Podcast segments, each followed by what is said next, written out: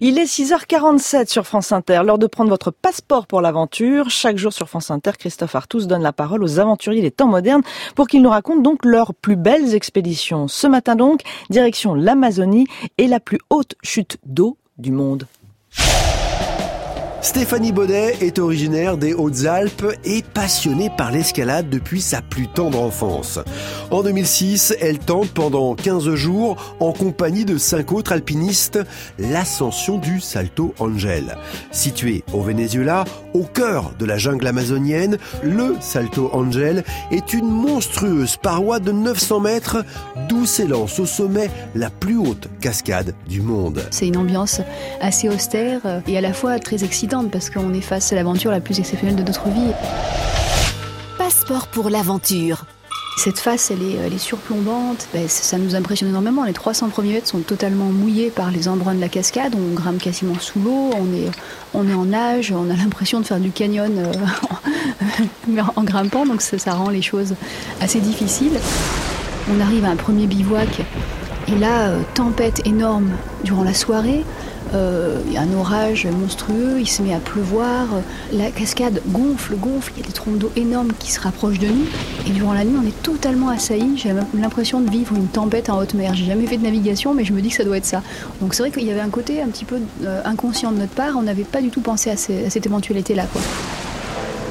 Au matin, euh, la, tempête s'arrête, le beau temps revient et là on continue euh, avec plus de sérénité euh, notre ascension, si ce n'est que voilà, c'est toujours assez difficile parce que ce rocher est mauvais, il faut faire attention à tout.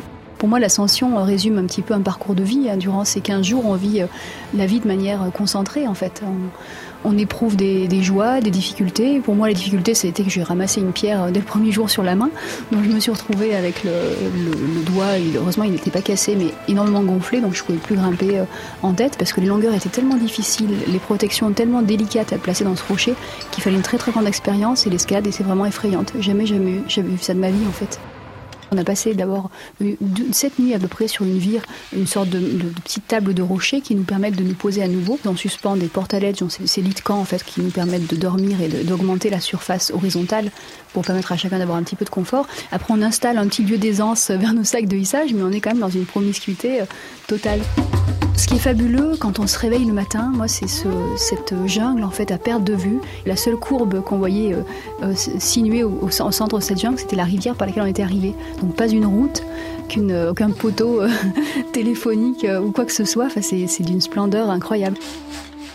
Les derniers moments, ce qui a été très beau, c'est qu'en fait, en quittant ce petit bivouac, euh, on a remonté euh, une corde donc de 80 mètres de haut, suspendue après l'aplomb de la cascade. Et euh, c'était vraiment spectaculaire et jamais j'avais ressenti un tel sentiment de vertige et de vide sous mes pieds. C'était, et on a, atteint ce sommet et là c'était magique. On a cette flore, il y a des plantes carnivores. Et puis on a rejoint cette rivière qui donne naissance à cette cascade magnifique du Salto Angel. Et là, euh, je me souviens surtout, c'était le, le, soin que chacun prenait pour enlever son baudrier, enfin euh, se décorder aussi de, la cordée. On était six euh, à vivre ensemble durant ces 15 jours. Et là, c'était, on pouvait prendre nos aises, un petit peu s'éloigner. L'ambiance était à nouveau sereine et douce, quoi renouer avec ce corps capable de, faire des choses bien plus impressionnantes que ce qu'on imaginait, ça fait du bien, se sentir à nouveau vivant en fait.